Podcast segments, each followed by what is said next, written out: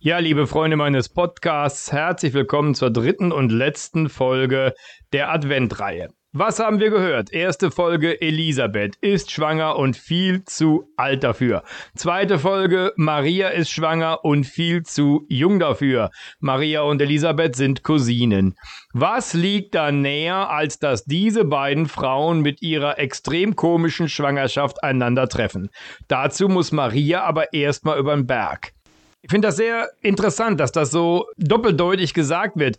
Elisabeth wohnt hinterm Berg und darüber muss Maria erstmal rüber. Erstmal mit ihren eigenen Gefühlen über den Berg. Oder auch anders ausgedrückt, in dem schönen Volkslied Maria durch einen Dornwald ging, das ist ein echter Dornwald ihrer eigenen Gefühle. Und dann treffen die beiden Frauen aufeinander und setzen sich miteinander hin und sprechen.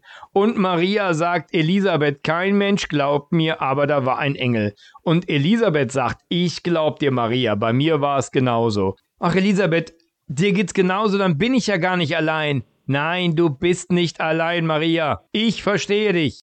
Liebe Hörerinnen und Hörer, das ist hundertprozentig der Effekt der Selbsthilfegruppe. Aufeinander hören, die Sorgen teilen. Das ist ein ganz, ganz großer Fehler, den unsere Gesellschaft macht, wenn Leute sagen, ich mache das mit mir selber aus. Und jetzt sind sie vielleicht noch der Meinung, dass sie da auch noch was Richtiges tun für die Pandemiebekämpfung.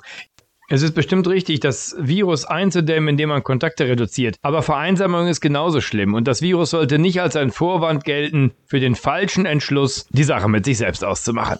Maria und Elisabeth erleben das in wunderbarer Weise. Und Elisabeth sagt, Maria, als du gerade reinkamst, ist mein Kind vor Freude gehüpft. Kannst du dir das vorstellen? Ich weiß, dein Kind ist was ganz Besonderes. Es ist wahrhaftig das Kind, auf das Generationen gewartet haben, dass die Propheten angesagt haben, er ist es. Und Maria kann dann endlich sagen, ja, ich nehme diese große Aufgabe an und lobe Gott. Und das Lied, das sie dann singt, das ist wirklich wert, dass ihr mal eure Bibel in die Hand nehmt und nachlest. Lukas 1, letzten Verse. Das Magnificat. Berühmt, vertont von Bach und ich weiß nicht von welchen großen Meistern noch. Das Lied hat es verdient, denn es hat es in sich. Er stößt die Gewaltigen vom Thron und erhebt die Niedrigen. Die Hungrigen füllt er mit Gütern und lässt die Reichen leer ausgehen. Das hat er immer versprochen. Das war von Anbeginn der Zeit der Plan, dass er die Welt verändern wird durch das hilflose Kind in der Krippe, durch das kleine Mädchen Maria. Jawohl, so wird Gott Mensch. Ich wünsche euch frohe Weihnachten in diesem besonderen Jahr Bleibt gesund und versucht, den anderen beizustehen, die alleine sind. Nehmt euch immer wieder ein Beispiel an Elisabeth und Maria und ihrer Selbsthilfegruppe der Verzweifelten. Haltet zusammen, hört einander zu, wenn es um die Sorgen geht.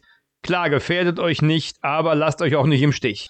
Mein nächster Podcast kommt erst im neuen Jahr und auch danach nur noch 14-tägig. Ich werde die Schlachtzahl mal ein bisschen herabsetzen im neuen Jahr. Dem treuen Gott befohlen. Und denkt dran, das Licht scheint in der Finsternis.